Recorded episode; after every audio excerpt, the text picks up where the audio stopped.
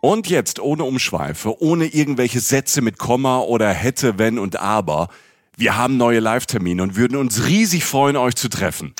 Obacht, ich drop die jetzt einfach mal raus. Ja, drop it like it's hot, Jochen. Genau mein Ding. Wir sind am 23. Januar in Stuttgart bei der CMT, die Urlaubsmesse.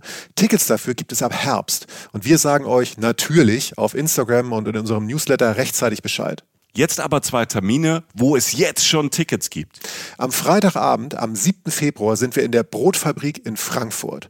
Und am 8. Februar, einen Tag später, sind wir auf der Volksbühne am Rudolfplatz in Köln. Wir machen jetzt Samstagabend Unterhaltung und es wird witzig, weil Jochen dabei ist. Und weil wir neue, fürchterlich peinliche Bilder von Michi zeigen. ja, ja. Dazu Reisegeschichten, Live-Podcast und ihr, die Reisen-Reisen-Community.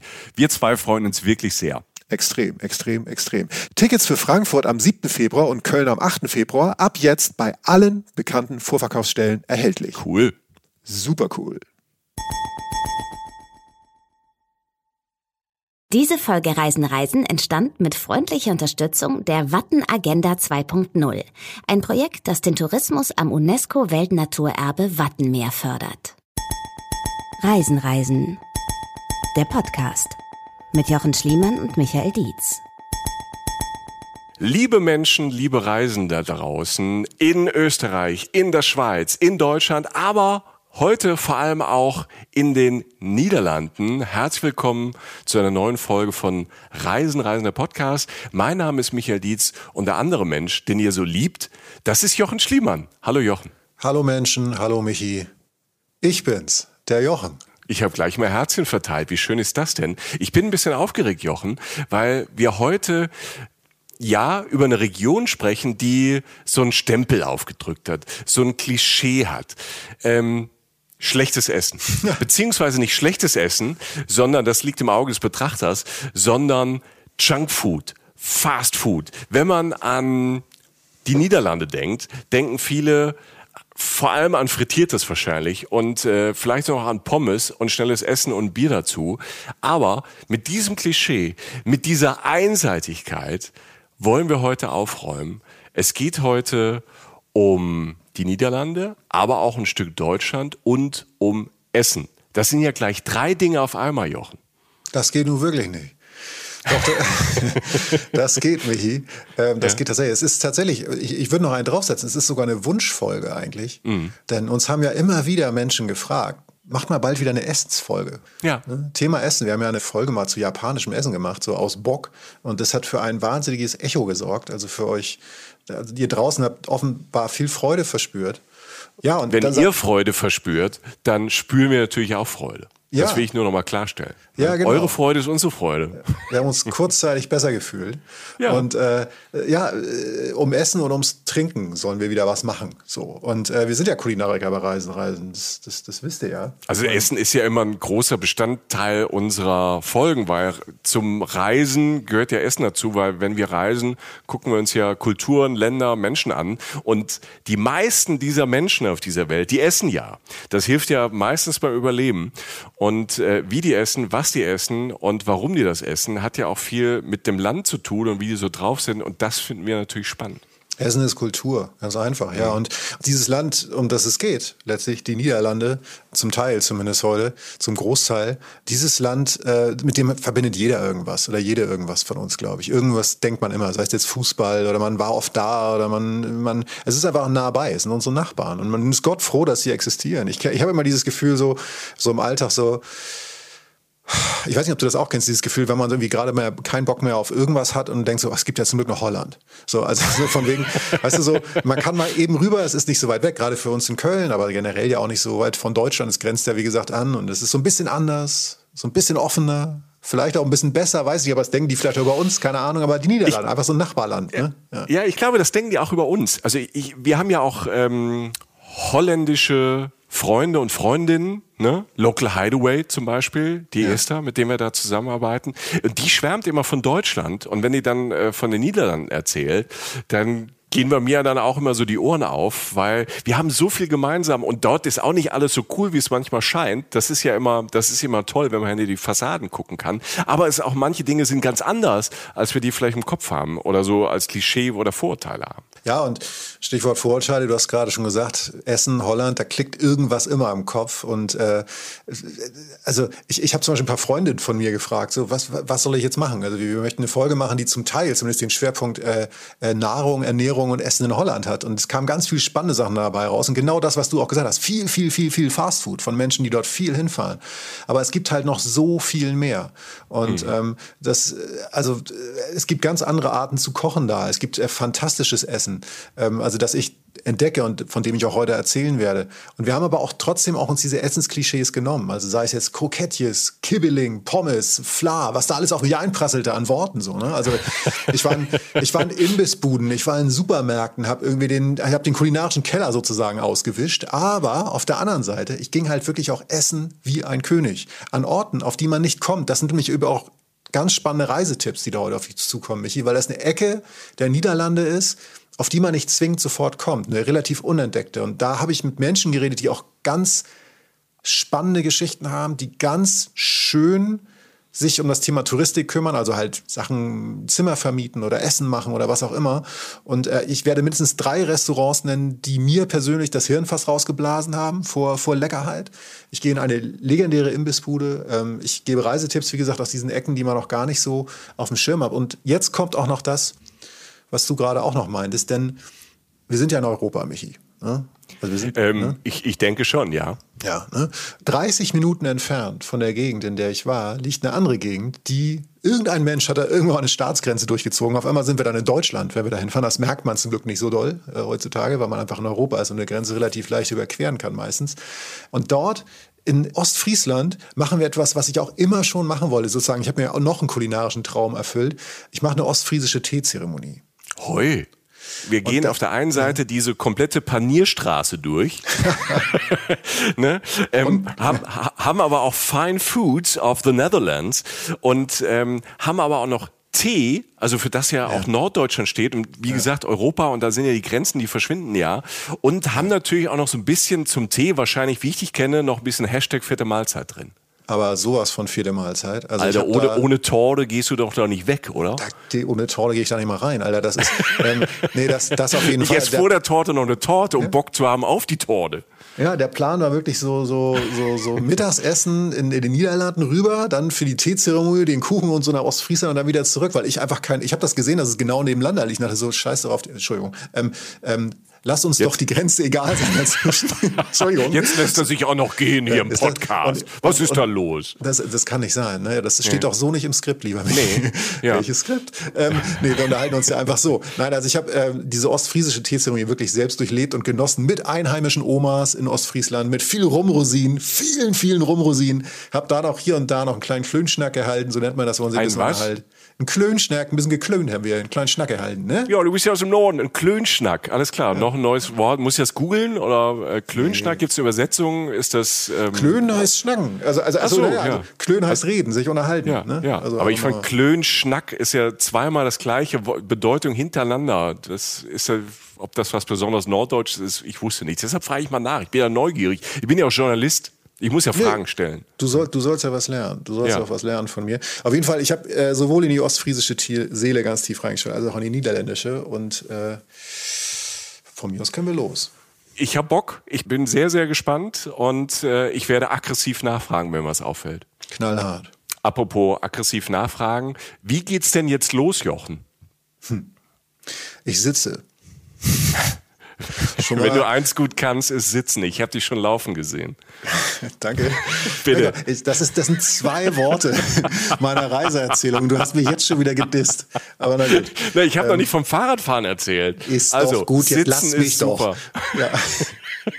Also, ich ja. sitze in einem äh, winzigen Nest, äh, ein, zwei Kilometer hinterm Deich, in den Niederlanden, wohlgemerkt. Also okay. hinterm Deich ist die Nordsee und zwei Kilometer davon entfernt auf der anderen Seite sitze ich, in so einem winzigen Dorf äh, mit einem so dieser klassischen roten Backsteinhäuser, die man so kennt. Ne? Mhm. Ne? So ein winziges Dorf, 20 Häuser oder so, also wirklich winzig. So ein winziger Binnenhafen ist da um die Ecke.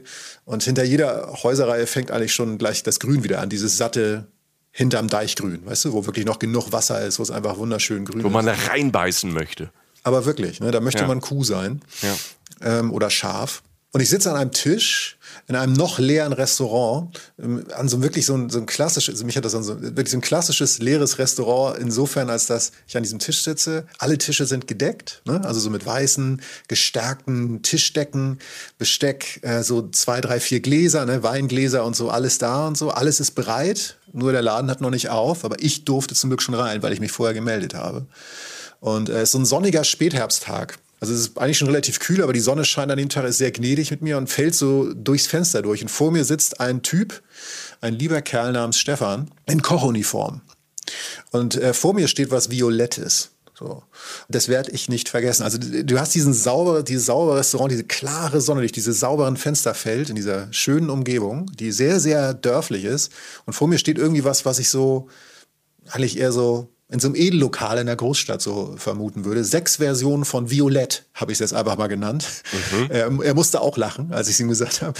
Äh, es war ein Holunderbeersorbet auf Holunderkompott und äh, getrennt durch eine so, so eine dünne, knackige Schicht dunkler Schokolade etwas Jasmingeschmack habe ich gehabt, dann weiße Schokolade ist da auch noch so untergebracht, irgendwo Buttermilcheis, cremig fast wie Sahne, von den Kühen um die Ecke übrigens. Und alles obendrauf noch verziert mit einem selbstgemachten violetten Macaron. Alter. Bumm. Ja, so.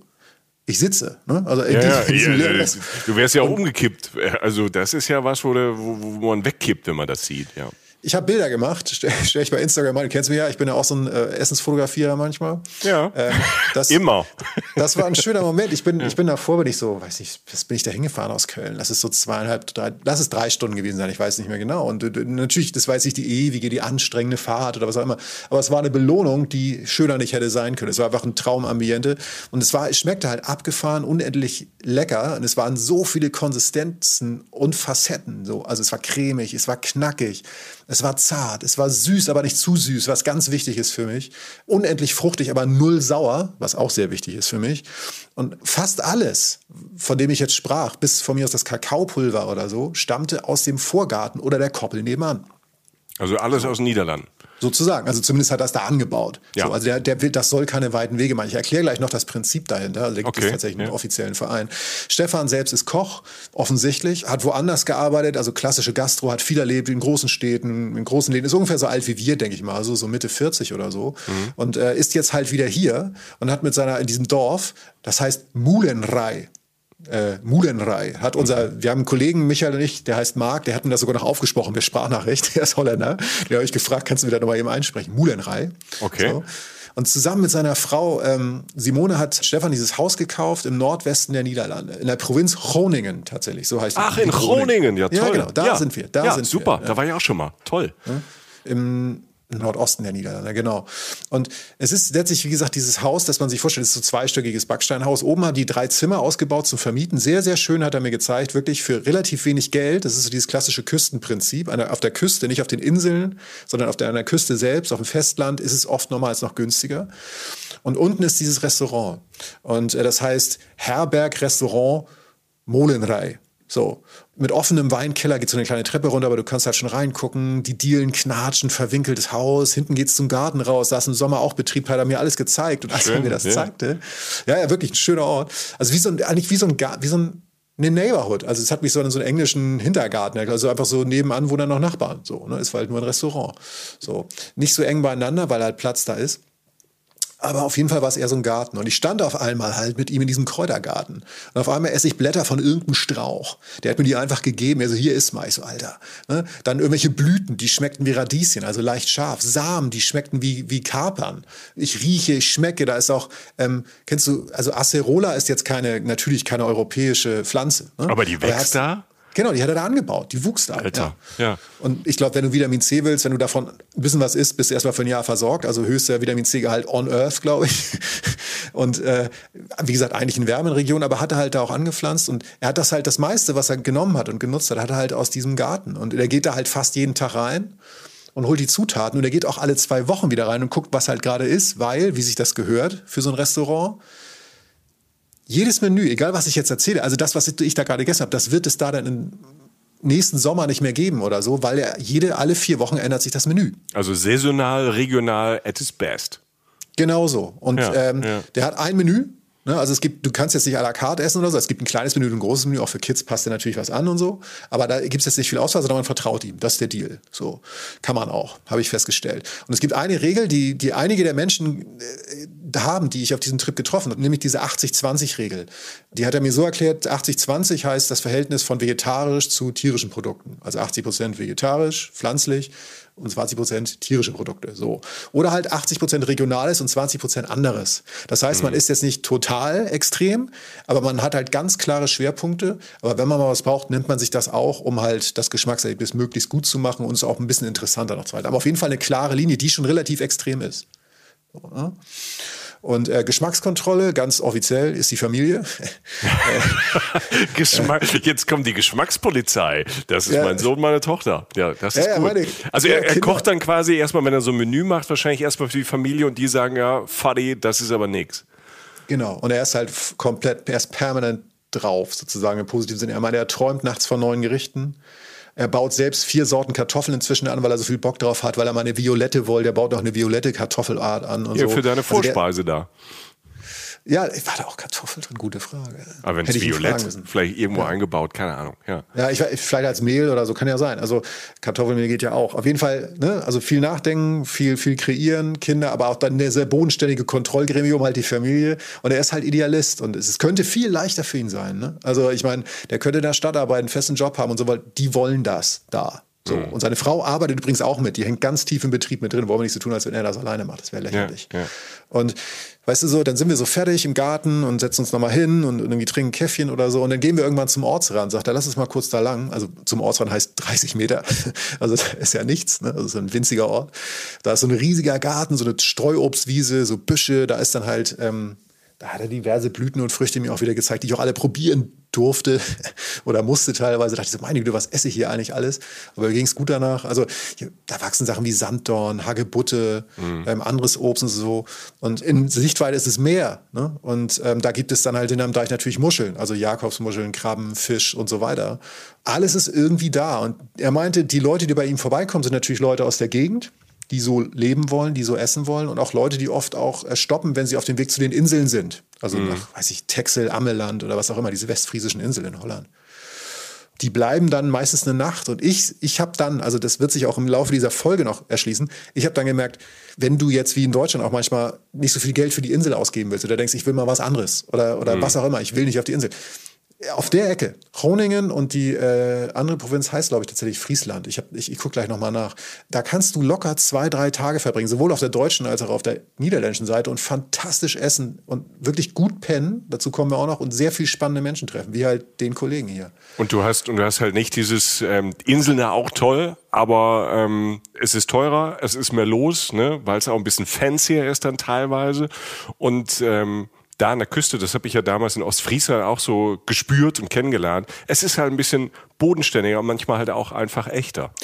Und es ist Platz für Ideen, ist mhm. mir aufgefallen. Also da stehen natürlich jetzt nicht 33 leere Häuser nebeneinander, weil es die gar nicht gibt, weil da gar nicht 33 Häuser stehen meistens nebeneinander. Aber wer will, also ich, ich habe so viele Menschen getroffen, die da es geschafft haben, sowas umzusetzen, wie Stefan das jetzt in dem Fall gemacht hat. Ein guter Tipp vielleicht noch, der sei erwähnt, der hatte so ein Wappen oder so ein Aufnäher auf seiner, ähm, seiner Koch-Uniform. Äh, ja. Ne? Ähm, Eurotalk stand da drauf. Also Euro wie Euro mhm. und dann Tok auf Französisch. T-O-Q UES, TOC, Eurotalk. Mhm. Das ist halt letztlich so eine Art Ehrenkodex von Köchen. Gleich wird es interessant, ich erkläre das nur kurz, die sich halt diese 80-20-Regel zum Beispiel verschrieben haben. Also ah, okay. Verwendung ja. jahreszeitlicher, frischer, unverfälschter Produkte, traditionelle Rezepte, Fortbestand regional erzeugter Produkte und so. Alles gute Sachen. Und das Geile ist, die haben halt natürlich eine Seite, vor allem in den Niederlanden habe ich es schnell gefunden die der perfekte Restaurantguide ist, weil natürlich nur geile Läden da drin Ja, das ist natürlich ne? super. Es ja. gibt ja alle möglichen Labels und manche sind auch völliger Blödsinn und irgendwie so erfunden, aber es gibt halt auch einfach Labels beim Wein ja auch und so. Wenn du weißt, das Label ist gut und man hat, man hat ein bisschen recherchiert und dann ist es wirklich wie ein Reiseführer. Ne? Ja, und das ist, ich weiß gar nicht, ob ihm das oder den das, weil ich habe das auf manchen Seiten, die haben so europäische Unterseite in manchen Ländern. Ich, auch die deutsche habe ich, das ist keine Kritik, aber da habe ich es nicht so schnell gefunden, die Liste der Restaurants. Und die haben auch nicht so ein Ding, so, so ein Kartenservice, wo du so raufklickst Also so ein Landkartenservice, wo du so raufklickst und genau siehst, wo auf der, in der Ort, in dem Ort, in dem du gerade bist. Also das ist nicht auf Touristen ausgelegt, ah. sondern die haben nur eine Liste der teilnehmenden Restaurants. Bin, aber die Mühe lohnt sich. Ja, ich bin ja. da draufgegangen. Es ist wirklich, also da, hier, da ist von Bochum bis ähm, Winterberg, Oberursel, Esslingen, München. Das ist so eine wilde Liste, die ist nicht so gut geordnet, aber wenn ähm, das, ein, das ein gutes Label ist, ist das wirklich ein schöner Führer. Ja. Genau, und die Suche lohnt dann. Und das ist dann halt der Schritt, den man dann auch gerne geht. Also ich mhm. habe es einfach als für mich als guten Tipp mitgenommen, habe ihm das auch gesagt, mega, da kann man noch viel mehr draus machen, aber ähm, er wollte jetzt auch gar nicht, er muss auch arbeiten. Aber auf jeden Fall. Ähm, Hast du genervt, Jochen? Nein. Nein, gar nicht. Also ich glaube, er fand das auch ganz nett, dass ich dabei grüße auf jeden Fall dahin. Bevor wir jetzt abheben, ne? Ja. Also die Niederlande ist natürlich auch, und das haben wir vorhin auch schon gesagt, Pommes, anderer Kram, da kommen wir auch gleich noch hin. Und vor allem das Witzige war, er meinte auch so, Meister, meine Kinder kriegen einmal pro Woche Pommes. Wollen wir mal nicht so tun. Ne? Ja. Also ist jetzt Pommes sind übrigens ein super regionales Essen, by the way. Nee, Pommes ist ähm, vegan. Pommes ist Gold. Ja. Ne? Also Pommes ist richtig ich, geil. Ey, Pommes ist eines der geilsten. Wer Pommes erfunden hat, ob er oder sie, ne, meine höchste Verehrung, weil Pommes gehen immer. Das stimmt. Ja, ist immer eine Lösung, auf ja, jeden Fall. Ja. Ähm, nein, aber äh, wie gesagt, wir gehen ja heute den ganzen Weg. Und ähm, deshalb ähm, äh, fahren wir jetzt, würde ich mal sagen, verlasse ich so langsam diesen wunderschönen, sonnigen, einsamen Ort hinterm Deich und wir fahren jetzt langsam mal an einen anderen Ort, um äh, ein anderes Extrem, aber mindestens genauso fasziniert der niederländischen Küche aufzutun. Auch in dieser Region, Groningen und Friesland. Dann leg mal los, mein Freund. Ähm, du musst das jetzt ja auch immer weiter toppen. Ne? Weil das wird jetzt schon echt schwer, weil ich jetzt schon Bock auf diesen ersten Laden habe. Und nicht, ja, nur, nicht nur auf Pommes, ich will dieses Violette. Und ich will diesen Sanddorn und oh, ich will, ich will, ich will. Komm. Ja, wenn ich den Nachtisch anfange, ich kenne dich doch. Ja, also. Nein, aber also von hier, also von, von, dieser wunderbaren Natur, dem Dörflichen irgendwie, ähm, fahren wir vorbei an der Unterkunft übrigens, von der ich gleich noch erzähle, die mega ist. Ähm, aber wir machen einen kurzen Abstecher in die Hauptstadt der Provinz Groningen und die heißt überraschenderweise Groningen. Das ist so. Surprise, Surprise. Ja. ja. Ah, das war jetzt echt ein Knaller von mir, fand ich. Da habe ich auch, ich auch hingearbeitet, auch mit dem Tusch und so. Ist, du hast äh, geliefert. Ich habe ich hab gefordert und du ja. hast direkt geliefert. Das finde ich das ja. Tolle an dir. Deshalb arbeite ich so gern mit dir und lebe ja auch einen Teil meines Lebens mit dir und reise mit dir, ne, weil du einfach sofort lieferst. Unter Druck bist du am besten. Ja. Weißt du noch, neulich, als du mich zwei Wochen lang nicht erreicht hast, da habe ich die Stelle vorbereitet. ja, unser Jochen ist so ein bisschen langsamer, aber wenn man ja. Zeit gibt, dann, dann ist gut. Ja, so ist das. Wie Pink Floyd. Das dauert ein bisschen, aber dann kommt man nicht mehr von los. So, egal. Ähm, knapp 250.000 Einwohner, Groningen. Kurz mal Hardfact-mäßig. Klassische niederländische Stadt, äh, klassische Studierendenstadt vor allen Dingen. Also auch wieder viel roter Backstein, enge Gassen, so zweistöckige Reihenhäuser, aber enger beieinander. So, sie war fast ein bisschen aus wie in Großbritannien oder so, als ich durch mhm. manche Straßen da so gelaufen bin. Also wirklich das, toll. Das ja? finde ich ja da oben im Norden der Niederlande. Ähm das passiert mir oft, dass ich denke, mein Gott, ich bin in Südengland. Das passiert, finde ich, total ja. oft, dass das vom Style her und vom Aufbau der Orte total ähnlich ist. Ja, tatsächlich. Also äh, wir hatten ja auch einmal dieses Ding, ich weiß gar nicht, ob das, in, ob das auch in Südengland so ist, aber diese eine Eigenschaft der, der Ecke, Niederlande, Belgien und so, ist halt, dass die Fenster ja auch der Wohnzimmer so nah am Fußweg sind. Du hast mhm. das Gefühl, du stehst 30 Zentimeter neben deren Fernseher sozusagen. Ja, ja. Aber da war es halt noch irgendwie südenglischer sozusagen, weil halt die so, so Hauseingänge mit so zwei, drei Stufen nach oben waren. Wie gesagt, so Backsteingebäude. Da sitzen die dann so alle drauf. Also das war ein schöner sonniger Herbsttag, wie gesagt. Ähm, die saßen dann alle draußen in der Sonne. So, also alle so, das Leben war irgendwie so halb draußen vor der Tür von diesen Studenten-WGs oder so. Es war einfach schön. Es gibt da auch kleine Grachten, so wenn du Richtung wirklich Innenstadt kommst, ein kleiner Minihafen mit so ein paar Segelschiffen, Bindtransportschiffe und so. Also wirklich Klar, es gibt auch ein Industriegebiet, Groningen, da muss man auch erstmal durch. Das hat auch ein bisschen genervt, weil da halt so eine Brücke ist, die so rauf, also wirklich so noch Verkehr über so eine Brücke ist, die sich teilweise nochmal anhebt, damit das Schiff durchfahren kann, dann wieder runtergeht, damit die Autos fahren können und so. Ähm, also es ist ein bisschen aktig gewesen, da reinzukommen, aber das kam mir wahrscheinlich nur so vor, weil ich gerade aus der entspannendsten Ecke der Welt kam. Aber dann bist du da, ein bisschen in dieser kleinen Innenstadt und an einer, dieser, eine Hauptstraße, aber da war auch die, so ein klassisches Reihenhaus oder so, war dann irgendwann die Cafeteria Koning. So, Mhm. Cafeteria Koning. Meinte tatsächlich unser Kollege Marc, mit dem wir manchmal was zu tun haben, meinte so, pass mal auf, fahr da mal hin. Wenn du niederländisches Essen willst, dann musst du dahin, wenn du alles willst. Vor allen Dingen in der Region, Groningen und, und Friesland. Ja. Also aus der Ecke ist das wohl ganz speziell, was jetzt kommt. Also das ist ein Feature-Dish. So, ja. Okay. Das ist ein Imbiss, ne? Der wurde mir, wie gesagt, allerdings wirklich, also sieht aus wie einer von vielen, aber wurde mir halt von vieler Leuten, die ich dann danach auch noch gefragt habe, ja, ja, kenne ich äh, und so, äh, irgendwie äh, die, diese Cafeteria Koning und so, da musst du unbedingt hin, also viel bestätigt. Ähm, kommen da so an, parkt das Auto davor an so einem Tisch, so ein paar Arbeiter in der Pause, war halt mittags, ne? also so Blaumann-mäßig, wirklich Handwerker, die kurz was essen wollten. Drin Stehtische, ein Kühlschrank mit Softdrinks und Bier, Kacheln überall. Du weißt genau, was ich meine. So ein klassischer ja. Ja. niederländischer Imbiss. So. Und in der Auslage natürlich alles noch nicht fertig gegart, noch nicht fertig frittiert, Krokettjes, Frikandel, auf der Karte zehn Sorten Pommes, zehn Sorten Soßen, mein Gott. Ne? Also so äh, paar Soßen, ist, Niederlande Wahnsinn, Soßenparadies. Oder? Also bei uns zu Hause, bei uns zu Hause gibt's ähm, jemanden, der Soßen liebt, also mhm. ich, und ich besetze äh, locker ein Drittel des Kühlschranks, um ein Team zu werden. Ich besetze locker ein Drittel des Kühlschranks mit äh, verschiedensten Soßen, Senfsorten und so Kram. Ich, Ernsthaft? Ja, ja, ich bin der Soßenexperte. Ich bin der selbsternannte Soßenexperte. Also von ähm, irgendwie indonesischem Ketchup, der ganz dunkel und, äh, und scharf ist, bis hin zu irgendwelchen Söschen, irgendwie so irgendwie süß Feigensenf. Also ich, ich kann da recht viel links. Ich finde alles, was man mit Soße essen kann, toll. Mega, das müssen wir mal machen. Da müssen wir Pommes-Party machen. Ey. Ja, Pommes-Party. Ja, deshalb, geil, deshalb liebe ich Pommes, ja. glaube ich, auch, weil Pommes ja als Grundding ja schon mal toll toll ist. Pommes geht immer. Man kann bei Pommes auch viel falsch machen, finde ich. Also es gibt ja, ja. Oh, ähm, ja. es gibt oh Pommes, oh, die einfach fantastisch sind. Es gibt Leute, die können selbst Pommes machen, dann die Pommes schnitzen. Und wenn man da gute Kartoffeln benutzt und, und gutes Öl, die richtig frittiert in einer, in einer richtigen Art und Weise, ist das natürlich ein ganz anderes Erlebnis als jetzt so eine Industriepommes. Und wenn einmal das Grundding an Pommes, ne, wenn dann auch die Konsistenz und sag mal die Schale, ne, also außen knusprig bis sehr knusprig, innen dann innen weich und, und, und saftig.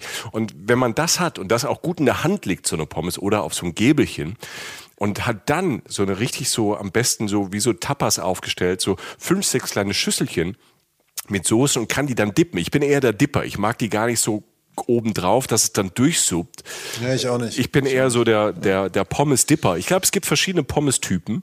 Also ähm, vielleicht müssen wir wirklich eine Pommes-Folge machen, merke ich gerade. Weil es gibt ja auch Leute, die lieben, wenn die Pommes dann so durchsuppen und dann unten in der Currysoße und der Mayo, wenn sich das so mischt und da dann halt diese, diese Pommes drin liegt. Viele finden das ganz eklig. Und ich kenne aber Leute, die finden das ganz toll, wenn das Ding so einfach 10 Minuten, 20 Minuten durchgesuppt ist. Ich bin aber eher so der, der Dipper, der verschiedene Schälchen hat und da halt ähm, diese kleinen Geschmacksexplosionen hat und dann manchmal auch mischt. Also ich, ich mische zum Beispiel, oh, ich gehe gerade ziemlich ab, merke ich gerade, ne? Irgendeine Synapse geht gerade äh, durch. Ich gehe mal kurz raus. Ja, nein, ich finde zum Beispiel. Ich gehe mal mit dem Dackel. Und ich finde zum Beispiel, für was ich immer verlacht werde, und irgendwann machen wir eine Reisen, Reisen, Soßenfolge.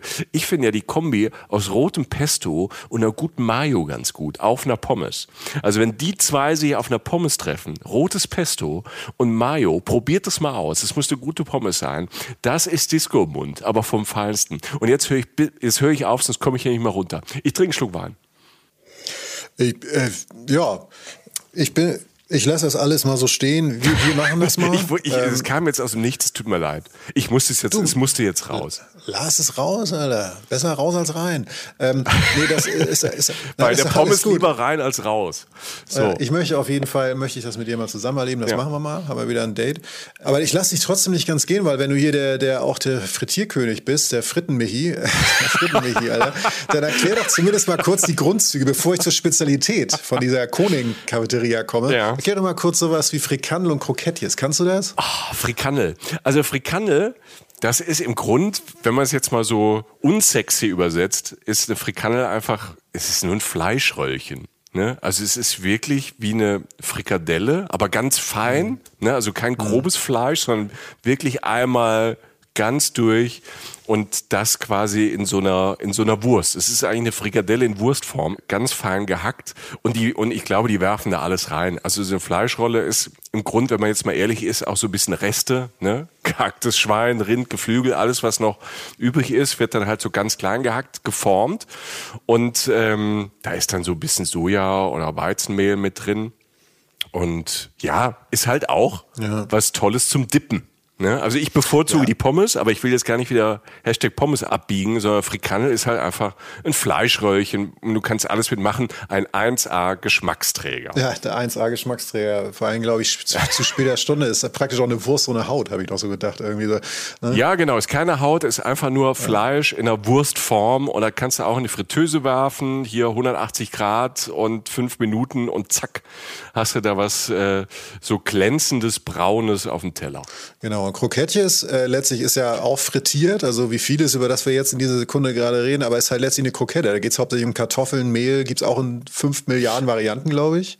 Wobei ja. ich glaube, in den Krokettjes auch Fleisch drin ist. Also in den normalen Krokettjes ist zwar so Kartoffel, ja. ne, ist so eine Krokette, ja. aber die, die mixen da oft, glaube ich, so Rindfleisch noch mit rein und dann ähm, ne, hier, das wird dann, ich glaube, Erbsen ist da noch drin, so ist so ein Misch aus Krokettjes, äh, Kartoffel, Kartoffelpüree, ja. Erbsen, Fleisch. Gibt es natürlich auch je nach Region verschiedene Varianten. Was ich auch total spannend fand, war diese Bitterballen, die gibt es ja auch, ne? Stimmt. Das sind ja so ja. runde frittierte Fleischkoketten auch. Und das Interessante ist irgendwie, wenn man sich da ein bisschen mit beschäftigt, die, die sind bekannt in Niederlande, äh, Flandern, aber halt auch in Indonesien. Und jetzt wollen wir nicht auch nicht da die, die Spade zu weit aufmachen, aber es gibt ja einen großen indonesischen Einfluss in, in den Niederlanden. Ganz viele Freunde von mir haben gesagt, und das sieht man auch, wenn man sich näher mit dem Land beschäftigt, es gibt fantastische indonesische Restaurants in den Niederlanden, weil natürlich die Niederlande mal eine Kolonialnacht waren in Indonesien. Und dadurch kam natürlich diese Verbindung zustande, die nicht nur schön ist, aber dadurch gibt es relativ viel indonesischen Einfluss und so. Mhm. Ja, ich glaube, das war sogar ganz schrecklich. Also wir, ganz, ganz viele äh, westeuropäische Länder, die Kolonialismus betrieben haben, wir Deutschen ja auch. Ja. Und ähm, die Niederländer auch, äh, die haben da ganz schön äh, viel das Land ausgebeutet, Leute unterdrückt und so. Dann gab es einen Unabhängigkeitskrieg und ähm, ja, schön war das nicht, nein, aber nein. durch diese Connection damals, ähm, da sind auch äh, Kriegsverbrechen entstanden und das ist gar nicht so lange her glaube ich, erst in den letzten Jahren, dass ähm, die Niederländer ähm, sich bereit erklärt haben, da auch zu zahlen. Ähm, das dauert, wie gesagt, dann Jahrzehnte, bis sowas aufbearbeitet ist und sich dann so Länder, auch wie die Niederlande, dann zu hinreißen lassen, das dann wirklich zu machen. Aber halt dadurch dass die Niederländer da waren, sind natürlich viele Indonesier, Indonesierinnen, ob sie wollten oder nicht, ähm, auch in die Niederlande gekommen. Und die Generation danach haben natürlich dann ihr Essen mitgebracht, was jetzt ähm, so eine Art Multikulti einfach geworden ist. Ne? Ja, ja, und um, Gott, um Gottes Willen, also so fürchterlich das ist, definitiv immerhin so ein kleines Ding ist in dem Moment, dass äh, indonesisches Essen relativ gut in Niederlanden erhältlich ist. Ja, und zwar und überall. Also wir haben in, ich habe in unserer Utrecht-Folge, die wir euch ja auch immer nur empfehlen können. Utrecht ist ja auch, äh, fand ich ja gigantisch, eine, ist, mag ich ja lieber als Amsterdam.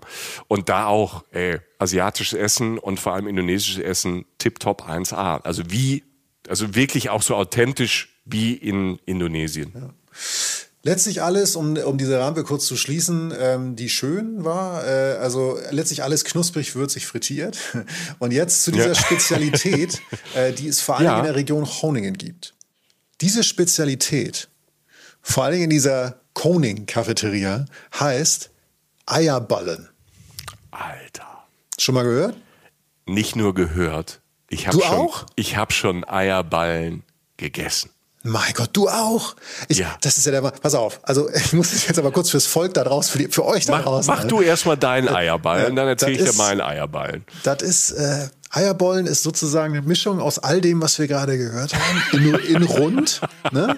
Also in, ja, also knusprig, ja. frittiert, irgendwie auch so, mit einem gekochten Ei drin. Also eigentlich Und, ist es ein ist es so wie so ein, so ein Bitterball mit einem Ei drin, oder? So irgendwie, ich weiß nicht. Von der Form auf jeden Fall. Ja. Auf jeden Fall, der Teig besteht so aus Mehl, so ein bisschen Bouillon, Butter, Eiweiß. Da rutscht auch immer so die Richtung Convenience Food natürlich rein. Ja. So, ne? Äh, dieser Ball wird paniert und also in der Mitte ist natürlich dieses Ei. Ne? Also in der Mitte ist ein ganzes Ei, das vorgekocht wurde. Und dieser Ball wird paniert bei, weiß nicht, 180, 185 Grad, äh, äh, frittiert, nicht paniert, paniert und dann frittiert. Und bevor man jetzt denkt, ach du meine Güte, es sei gesagt, der Eierbollen ist Teil des wie heißt das, immateriellen Kulturerbes der Niederlande. Also das hat wirklich, es wird auch anerkannt als etwas für die Region, vor allen Dingen Groningen und so, das wirklich ein kulinarisches Merkmal ist und outstanding ist. Ja? Also um da jetzt, also ich will hier nicht nur irgendwie meckern oder so, sondern das Nein. ist, äh, ne, ich, wir machen hier Kultur, Leute. Ja. Ja? So. Und das Ding ist so dick, also so groß, so bekannt, auf den Abstandsstellen auf dem Boden. Also wir nehmen diese Folge hier gerade, wann auch immer die hört, gerade in der Zeit, auch wo Corona gerade Thema ist. Ja? Und äh, da gibt's immer so Abstandsschilder manchmal so auf Böden von Restaurants, von, von Läden oder so. Und auf den Abstandsschildern stand nicht 1,5 Meter Abstand, sondern 25 Eierbollen Abstand. ja? Also das ist eine Maßeinheit, da, meine Leute. Ich ja? feiere das, das ist gut. Ja. Ja. Der, der größte Eierboll der Welt, ich höre ich hör gleich auf, wurde, wurde 2015 von irgendeiner Snackbar, auch in Groningen, die heißt Fried van Piet oder so, frittiert, von Studenten. Darin wurde ein Straußenei verwendet. Das Ding hat einen Umfang von 44 Zentimeter, Alter. 44 Zentimeter.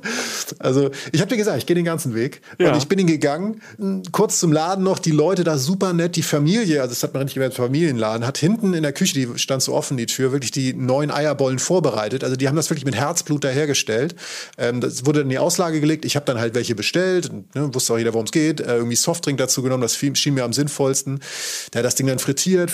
Weiß nicht, hat schon fünf bis sieben Minuten oder so gedauert. Dann gezahlt, raus auf die Bank und essen. Und ja, was soll ich sagen? Es war knusprig, also das heißt, du brichst erstmal diese knusprige äh, Haut durch sozusagen, die, die Schale, dann wird's extrem cremig. Ich, hab, ich schmecke da immer so ein bisschen Curry raus oder so, habe ich gemerkt. Also eine schöne Würze, ein bisschen was, ich würde jetzt fast sagen orientalisches, aber auch nur so angedeutet. Aber es ist so unwiderstehlich, so ein Chips, so ein Chips-Effekt. Du könntest nicht mehr aufhören, das zu fressen. Das ist wirklich, du bist sofort drauf. Und in der Mitte kommt dann dieses Ei, was dann auch cremig ist und dann das Ei, es schmeckt wirklich gut. Also alles in allem wirklich eine mega Erfahrung. Also ich sag mal so, immerhin vegetarisch, da bin ich mir sogar sicher. Also ich glaube, da war jetzt kein Fleisch im Teig oder so. Ich habe Kultur gemacht. Ich, ich, also wenn man, wenn man das nach 35 Bier auch noch isst, dann wird's noch besser, glaube ich. ähm, also das Ding mit dem Straußenei werde ich trotzdem nicht schaffen. Das war, das war ganz cool. Ich habe mich da auch nicht schlecht gefühlt. Das war einfach ein cooler Imbiss, so nicht mir so zwei dieser Dinger so reinzuhauen. Das ist schon. Zwei, du hast zwei davon gegessen. Nicht die Straußenei, Digga, die normalen. Mein Eierballen war, der war auch gut. Ich glaube nicht ganz so cool wie deiner, weil deiner war ja frisch gemacht. Mein, äh, mein Eierballen, und das kann ich auch empfehlen, der war auch gut, ne? wenn man mal Hunger hat für was zwischendurch, aber der war aus dem Automat. Weißt du, in Niederlanden Alright, gibt's ja, ja. oft Mhm, diese, ja. diese Automaten mit dem frittierten Zeug drin. Ja. Ich finde ja erstmal, das sieht immer lustig aus und man steht vor diesem Automaten, hat, also wer es noch nicht kennt, du, du gehst quasi in so einen, in, in einen Raum rein, da ist auch ein Imbiss, ne? also da kannst du auch wieder Pommes holen, aber ich will jetzt nicht wieder von Pommes anfangen, nicht, dass die Synapse wieder knallt. Ähm, da gibt's dann auch so eine Auslage, aber die machen dann halt einfach damit es schnell geht, und das gibt's fast überall in Niederlanden, s- hast du halt überall diese Kassetten, beziehungsweise diese kleinen Fächer in der Wand mit so kleinen Türen, die haben so Fensterchen drin und dann kannst du gucken, was hinten dran liegt. Und da liegt halt so eine Frikandel oder halt so ein Eierballen. Und dann wirfst du Geld ein in den Automat und dann machst du es. Und dann, wenn du genug Geld eingeworfen hast, denn vielleicht einen Euro oder zwei und dann machst du machst du diese, diese Klappe einfach auf und holst dir dann diesen Eierballen, der liegt dann auf so einem Pappding und meistens ist also Serviette dabei oder so. Und dann kannst du rausholen und dann machst du den, äh, den Automat, diese Klappe wieder zu. Und dann ist irgendwo so hinten dran so ein fleißiger Mensch, der dann das wieder halt auffüllt. Ne? Und äh, das ist so ein äh, permanenter Prozess wie so am Fließband. Und ich hatte dann halt diesen Eierball, der war jetzt nicht so ganz frisch wie bei dir an diesem supergeilen Imbiss, sondern ich hatte den auch. Ich war so ein bisschen überfordert, weil ich vorher, vor diesem Eierballen, hatte ich schon eine Senfsuppe gegessen, was ja auch für die Region da oben ähm, als ich in Ostfriesland war, ich habe ja das andersrum gemacht als du. Ich war ja die meiste Zeit auf der deutschen Seite und war einmal äh, kurz drüben in Niederlanden. Und da habe ich erst so eine Senfsuppe gegessen, die fantastisch geschmeckt hat. Ich habe nie vor eine Senfsuppe gegessen. Das war halt wie so ein, ein Dip. Ne? Vielleicht hat man heute mitbekommen, dass ich Dips mag. Und Ja, bisschen, bisschen. bisschen vielleicht. Und das war schon mal super, aber extrem mächtig. Das heißt, ich hatte schon das Gefühl, ich hätte schon äh, einen ganzen Strauß gegessen und so ein ganzes Straußenei und dann als Nachtisch quasi diesen Eierballen aus diesem Automat. Und mir kam das schon sehr, sehr mächtig vor. Also, dass du zwei gegessen hast, Respekt. Ich fand die Dinger, ich fand das gut, aber nach einer Senfsuppe so noch obendrauf on top. Ich glaube eher, also ich denke auch so zum Bier, so als Bierfood stelle ich mir super vor. Also die Kombination aus einem, aus irgendwas Frischem, es kann ja auch eine Limo sein, du hast ja auch einen Softdrink gehabt, äh, aus irgendeiner Cola oder einer Zitronenlimo mm, und dann ja, so als, ja. so als Gegensatz dieser Eierballen finde ich schon ganz okay. Ja, ja, genau. Und bevor wir jetzt wieder aufs Land fahren, um äh, wieder auf der anderen Seite anzugreifen, das niederländische Essen, und dann später auch noch aus Friesland zu kommen, sei kurz gesagt, also wenn ihr diesen Weg gehen wollt, ne, also was so Sachen, die man probieren sollte in Holland, ich zähle die nur kurz auf, damit wir nicht zu viel Zeit verlieren, aber halt Kibbeling, äh, sei noch erwähnt. Fischfilet, ähm, auch in Backteig frittiert und so weiter. Eigentlich mit Kabeljau, manchmal auch Seelachs und Seehecht. Schmeckt sehr, sehr gut. Also Fried Fish letztlich, Fish and Chips mäßig so, mhm. so ein bisschen. Äh, Mulfried, also halt einfach Muscheln mit Pommes. Mega Essen. Gerade sowieso sehr angesagt. Poffertiers, so kleine Pfannkuchen mit viel Puderzucker auf der süßen Seite ich war noch im Supermarkt. Ich habe mir da wirklich, was mir diese Leute, die Freundinnen von mir alle so empfohlen haben, Stroopwaffels habe ich gegessen, so runde Waffeln dazwischen Karamell. Es gibt wahnsinnig viel Erdnussbutter. Alle reden von Fla. Ja. Alle reden von so Kakao und so. Es gibt so ganz dicken Kakao und ganz dünnen Pudding. Für mich fast genau dasselbe, heißt nur Fla oder halt irgendwie anders. Habe ich nicht verstanden. Ich habe es verstanden. Es, es ist irgendwie, ja. ich, ich finde so, das ist halt so ein Trinkpudding man trinkt halt Pudding. Wie geil ist das denn? Man muss sich nicht irgendwie hinsetzen und so einen Pudding löffeln oder so. Man kann sich das Zeug einfach, was genauso geil schmeckt, einfach reinlaufen lassen. Aber du könntest ja auch dippen mit Pommes. Alter. Nee, es gibt Grenzen, Jochen. Du nimmst das nicht ernst. also, also, mein Gott, nochmal, ich wollte mal wieder ein bisschen Spannung in unsere Beziehung bringen, aber du bist. Nein, ich mag, wenn es so leiert. Ja. Ich, ich, ich brauche keine Spannung mehr. Ich bin 240 Jahre alt. Ich mag, wenn es so hinherleiert und du ab und zu von Eierballen und von, von Fischen erzählst, die paniert wurden. Ja, es verändert sich so viel, da muss ich das nicht auch noch. Mhm. Aber jetzt genug der Nichtveränderung oder Veränderung. Äh, wir fahren jetzt zurück aufs Land. Okay. Ähm, und das ist gut in dem Moment, weil ich aus der Stadt rauszufahren, dann wieder diese Deichlandschaft zu fahren, grün, flach, ähm, ab und zu so ein paar ja, schöne Höfe, also wirklich sehr vereinzelte Häuser, kleine Dörfer, mal eine Mühle oder so. Ne, kennt man ja aus den Niederlanden, hat man ja ab und an vielleicht schon mal gesehen. Es ist eine tolle, dieses Groningen, Groninger Land ist einfach eine tolle Region da oben. Also, Finde find ich auch. Einfach so zum Durchfahren. Äh, kannst du im Sommer im Fahrrad durchfahren oder im Herbst und es ist ja. ja alles flach, überall tolle Radwege und du kannst ja dann theoretisch von den Essenspots, die du uns heute hier da näher bringst äh, und empfiehlst, kannst du auch im Grund mit dem Fahrrad entlangfahren, wenn du Zeit hast. Perfekt. Witzigerweise, ohne es zu wissen, hast du jetzt tatsächlich genau das gesagt, worauf ich hinaus will, weil du, du fährst irgendwann, ich in dem Fall mit dem Auto, aber es wurden dann auch mehr Fahrradfahrer, die ich getroffen habe, sozusagen, oder überholt habe, oder die mich überholt haben. Ähm, ich fahre ja nicht so schnell. Äh, irgendwann merkte ich so, das wurde so ein bisschen mehr, ähm, Schilf und so ein bisschen Wasser, das sehr, sehr nah an mir dran war. Also ich bin praktisch an der Land, mit der Landstraße immer direkt neben dem Wasser gefahren. Es war aber auch kein Meer und ich blieb dann kurz stehen, bin abgebogen und äh, das war auf dem Weg tatsächlich ins nächste Restaurant schon wieder. Recherche, Alter, knallharte Recherche. Aber ich du hast dann, einen harten Job. Ja, es ist, man muss auch geben. Ne? Also ja. ähm, nein, aber ich bin, ich bin hängen geblieben im Lauversmeer Nationalpark. Lauversmeer geschrieben, also wirklich, wie man es ausspricht, weil ich es auch gar nicht besser kann. L-A-U, Versmeer mhm. Nationalpark. Und wir sind ja wie gesagt, ganz nah dem Meer. Und früher war das hier auch das Meer, habe ich dann irgendwie verstanden. Stand auf so einem Schild drauf, was da rumstand. Nur das wurde dann, also das war eine Bucht und aus Angst vor Sturmfluten wurde die Ecke eingedeicht irgendwie des Festlandes und jetzt ist es halt ein Binnensee und ist eine riesige freie Fläche, riesengroß. Also hätte ich in den Niederlanden zum Beispiel nie erwartet, weil Niederlande ja auch sehr eng besiedelt sind, sage ich mal. Und die Natur wurde da schon seit ziemlich langer Zeit sich selbst über, überlassen. Und auf einmal stehst du in einem, einem wundervollen Gebiet, in dem du Vögel beobachten kannst. Also ein ganz berühmtes Vogelbeobachtungsgebiet tatsächlich in den Niederlanden. Du kannst da extrem lange Fahrrad fahren, du kannst wandern am Wasser, also so, ich weiß nicht, ob es reines Süßwasser ist, aber auf jeden Fall eine spannende Ecke, weil es halt dieses Ex-Meer ist, das jetzt halt ein See ist. Man kann wirklich einen Tag lang nur draußen sein. Das ist sehr schön, weil du halt auch diese ganzen Funde, die du da an isst, natürlich auch perfekt wieder abtrainieren kannst. Um das aber nicht überhand zu nehmen, nehmen mhm. zu lassen. Ich wollte jetzt nur kurz sagen, wir sind natürlich wegen des Essens hier. Erstmal Kaffee-Kuchen-Time, ne? Ähm, yeah. Vierte Mahlzeit, ja, ja. weißt du doch Bescheid. Und ich sage jetzt einfach mal irgendwas, was ich auch vorher nicht wusste. Ich glaube auch, also die Frau, die es mir serviert hat, nannte es Grandma's Cake. Ne? Omas Cake, Omas Kuchen. Ah, Grandma, okay. Ja. Ja, Grandma's Cake und stand auf dem Tisch in meinem Bed and Breakfast. Es war so eine Art Kuchen, aber nicht so süß.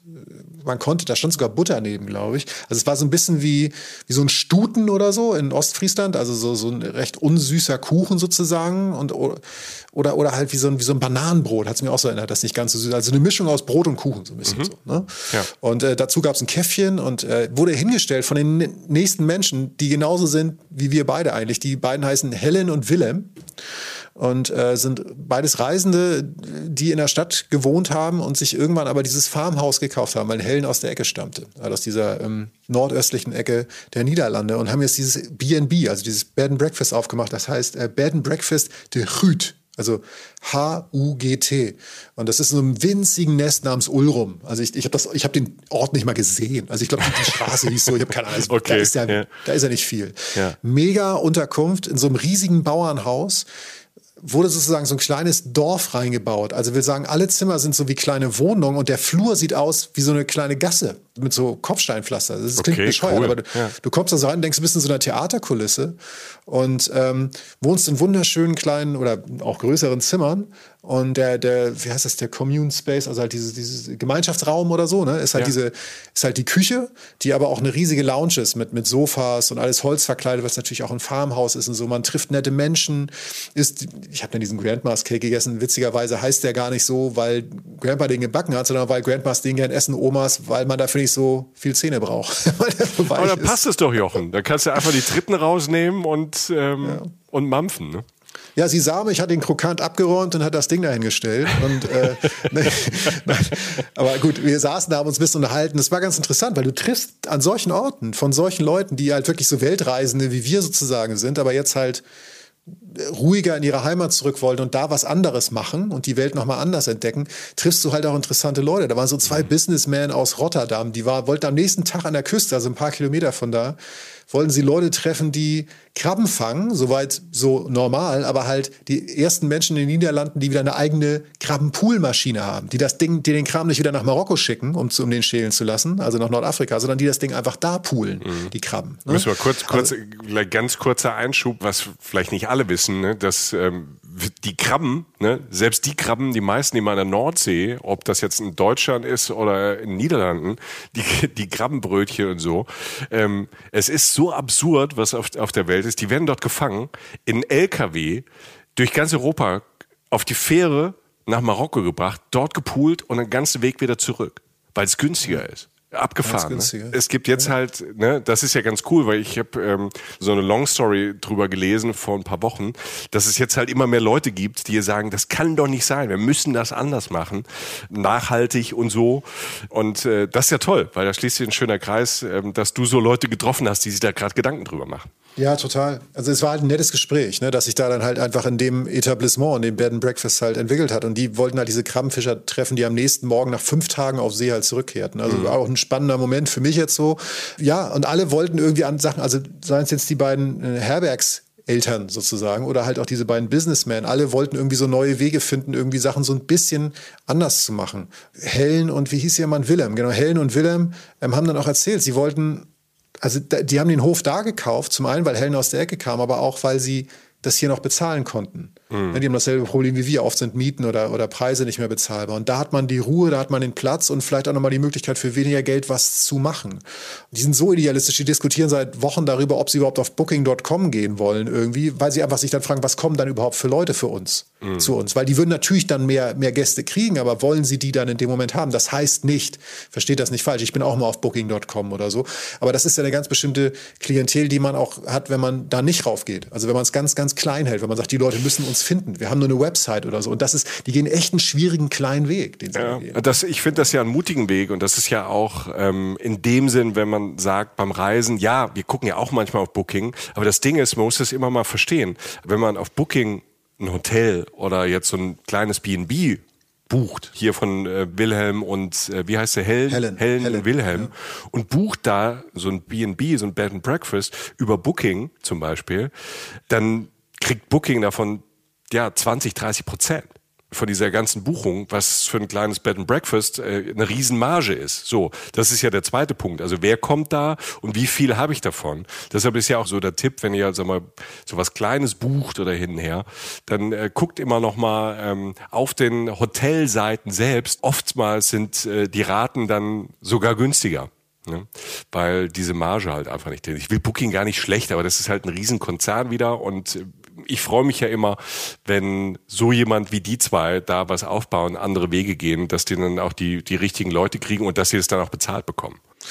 Genau, und sie sind waren letztlich sehr froh, da zu sein, die Ruhe zu haben. Da waren Vogelschwärme, die über uns rüberflogen, wirklich in der Weite. Da war jetzt wirklich nicht ein direkter Nachbar oder so. Wir haben uns länger unterhalten. Mhm. Irgendwann, äh, also mussten sie allerdings los, weil sie irgendwie so einen neuen Labradudel hatten, so einen Hund und mussten mit dem noch Gassi am Deich, also fürchterliche Pflicht, äh, zum Sonnenuntergang noch ans Meer zu gehen, zum, äh, zum Krabben. die Armen. Ja, zum, zum ja. Gassi gehen. Und die Krabbenfischer haben übrigens mir dann das nächste Restaurant empfohlen. Das hieß äh, The Aude Slice der Aude Slice. Ich schreibe die Dinge auf dem Blog. Reisen, Reisen, der Podcast, unser Blog. Da machen wir zu jeder Folge einen Artikel. Da schreibe ich den Namen nochmal drauf.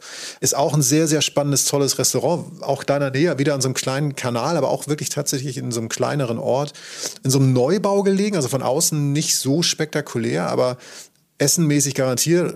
Ähm, so ein Ehepaar ähm, hat tatsächlich die, genau diese Krabben gehabt von den Fischern. Ne? Also ähm, das ist natürlich auch mal ein bisschen Einbildung. Ich glaube, wenn man in der Whiskyfabrik acht Stunden war, schmeckt auch der Whisky. Aber ich hatte schon den Eindruck, dass es irgendwie schon ähm, tolle Krabben waren und die waren fast süßlich, das wusste ich gar nicht mehr. Ne? Durch die, die ganze Industrieware mhm. und so vergisst man, werden manchmal so Geschmacksnuancen weg. Und die sind auch diesen Weg des regionalen Essens halt gegangen, diese 80-20-Regel waren früher 100 Prozent, also regional und vegan und so, haben jetzt aber halt so ein bisschen nachgegeben, haben gesagt, um es für sich selber interessanter zu machen, machen sie 80-20. Da kannst du so Mehrgänge-Menüs bestellen, da gibt's so Zwischengänge, da gab's einmal, ich weiß noch, was war das krasseste? Scharfes Kürbiseis mit Gurkensahne. So.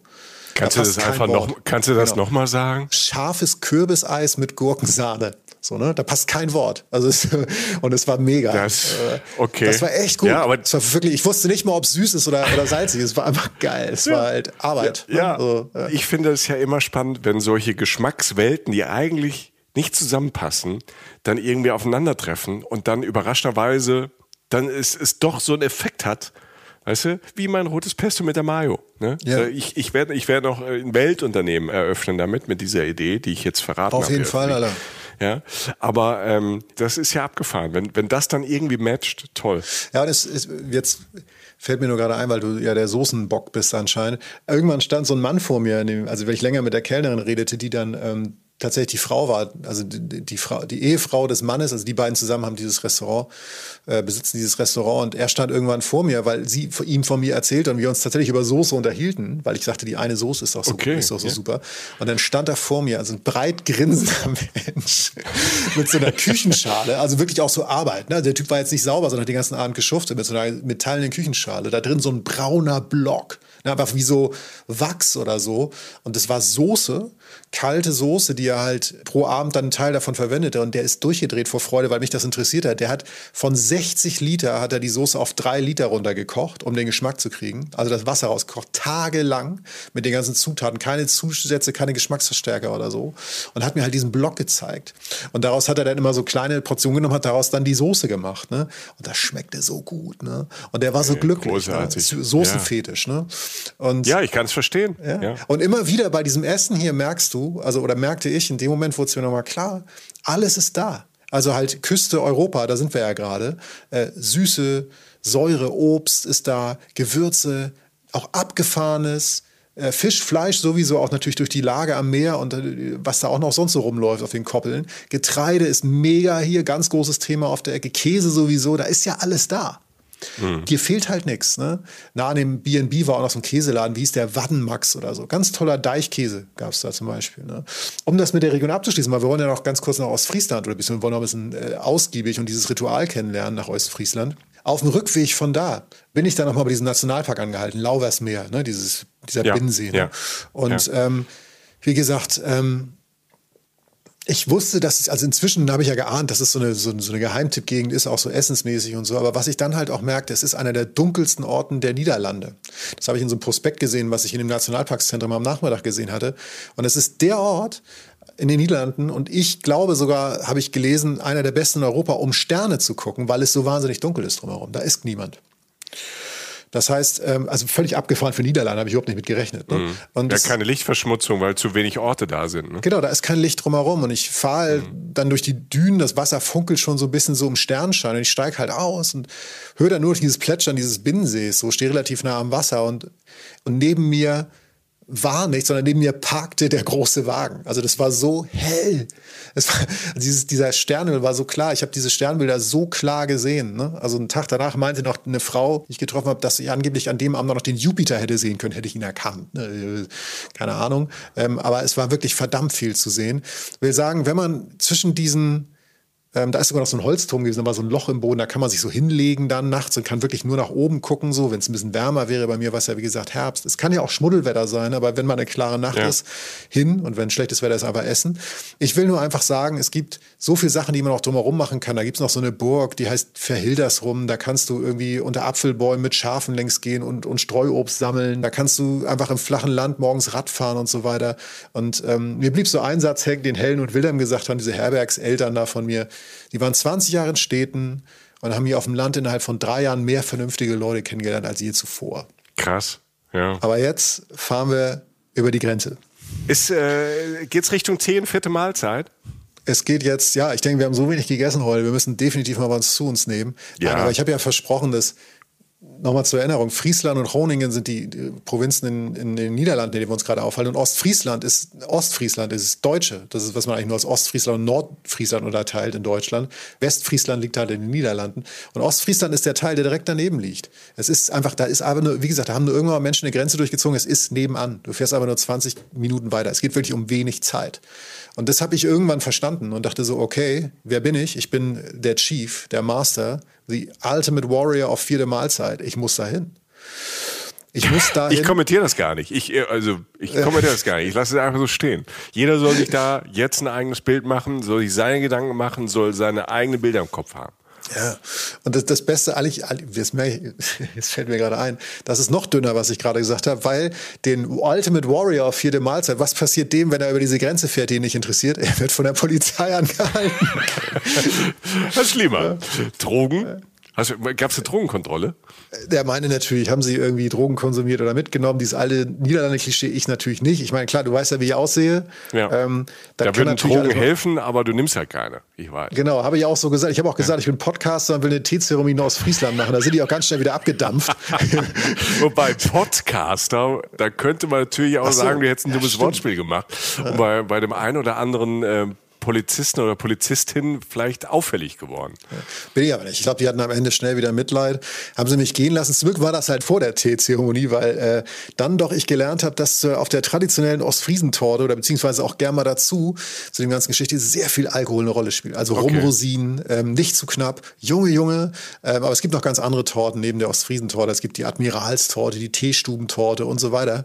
Aber gut, ich habe versprochen, ich gehe den ganzen Weg. Das habe ich schon mehrmals heute gesagt. Und jetzt bin ich halt um diesen Weg Weg weiterzugehen in einem Dörfchen, das dir auch bekannt sein könnte, namens Leer. Ja, Leer, toll. Leer habe ich ja doch schon geschwärmt. Ich habe sehr viel über Leer geschwärmt im, in unserer Ostfriesland-Folge. Genau. Und Leer ist wirklich eine pittoreske kleine Stadt halt in Ostfriesland, also offensichtlich nahe den Niederlanden. Und äh, da gibt es einen Laden, den ich äh, am liebsten besuchen wollte. Und das klappte auch, weil zum Glück nicht nur ein Tischchen frei war, obwohl ich nicht reserviert hatte. Das war die ostfriesische Teestube am Hafen. So. Und das ist so alles, was man so mit einer ostfriesischen Teezeremonie, die völlig unterrepräsentiert ist, meiner Ansicht nach in Deutschland, äh, verbindet. Denn es ist ein sehr gemütlicher Ort viel Blau, viel Weiß, viel Kacheln, also so, so nette Kacheln eingebaut, keine kalte Atmosphäre, ein schöner Kamin, Schiffsmodelle, Bilder an der Wand, maritime Motive, eine alte Bar, eingebaute Sitzecken stehe ich voll drauf, so eingehämmerte Sitzecken, die so fest in der Ecke sind. Und äh, es war noch recht leer, als ich kam, es war auch noch relativ früh, aber dann füllte sich das recht schnell. Da war da so ein Teestammtisch mit so ein paar Rentnern aus dem Dorf offensichtlich, eine kleine Familienfeier, also auch ruhig betagtes Publikum, aber nicht nur, auch ein paar Touristen und jüngere Leute. Ich habe auch ein Foto von so einer älteren Frau Frauengruppe gemacht, die auch, wie gesagt, diesen kleinen Klönschnack mit mir gehalten haben. Na, wo kommen Sie denn her? Was machen Sie denn da? Ist das was im Internet, was Sie machen? Wo wird das denn gesendet? Ich so, ja, das ist ein Podcast. Ja, wo läuft das denn? Ich so, ja, im Internet. Wie geht das? Ich so, ja gut. Ne? Du kennst die Geschichten. Jetzt habe ich Klönstark verstanden. Ja, siehst du? So ist es ungefähr. naja. Jetzt, hab, jetzt schließt sich der Kreis zumindest. Aber lass dich nicht aufhalten. Du willst ja den ganzen Weg gehen. Genau, also die Teezeremonie an sich, ähm, für die ich hier echt eine Lanze brechen möchte, weil ich ja auch großer Japan-Fan bin, wie du weißt, und da wird die Teezeremonie ja sehr hochgehoben und ist ja praktisch ein Kulturgut, auch viel irgendwie touristisch höher nach außen getragen. Die ist ähnlich stark ritualisiert wie in Japan, die ostfriesische Teezeremonie. Und ähm, Du kannst den immer mal wieder in so ein kleines Teemuseum gehen. Da gibt es so zwei, drei in Ostfriesland verteilt. Und es gibt einige gute Cafés, von denen ich gleich auch noch ein paar nennen will, damit man sich die zumindest aufschreiben kann. Was du ganz grundlegend brauchst, ist Tee, Wasser, heißes, sehr heißes Wasser, Porzellan und Zeit. So. Der Tee ist ein schwarzer Tee, ist eine Mischung aus ganz verschiedenen äh, bestimmten Schwarztees, vor allen Dingen auch Assam-Sorten, so aus, aus Nordostindien. Da gibt es eine ganz lange Geschichte hinter mit den Handelsrouten und so. Ist total spannend, wie auch Umstände dafür gesagt haben, wie sie solche Mischungen so bilden. Und was natürlich auch die Niederlande für eine Rolle gespielt haben als Hafen, ne? Mhm. für Umladungen von Waren und so. Und ähm, du tust diese Mischung, ähm, tust du in, in die Kanne, ohne Netz, ohne alles oder so, einfach so und schüttest halt erstmal ein Drittel der Kanne, dass die gefüllt ist mit wirklich heißem kochenden Wasser auf. Das ist anders zum Beispiel als in Japan, da ist das Wasser gar nicht zwingend total kochend. Lässt das ein paar Minuten ziehen und machst dann noch einen Aufguss mit kochendem Wasser in die Kanne lässt es auch noch mal kurz ziehen. Und dann gießt du, also die Teetasse, sei dazu noch gesagt, ist sehr, sehr klein und sehr filigranes, dünnes Porzellan tatsächlich. Ähm, ist wirklich schön. Witzigerweise sieht das, also viele haben so dieses friesische, dieses blaue Design des Porzellans im Kopf. Gibt es auch oft, mag ich auch übrigens sehr gern. Die Original-Friesenblüte ist tatsächlich rot und sieht fast asiatisch aus, die Kanne. Ist total abgefahren. Die kam halt an mit so einer Kanne. Ich so, Alter, ich bin in Japan. Meinst du, nö, das ist die klassische Friesenblüte und so. Ich so, okay, wieder was gelernt.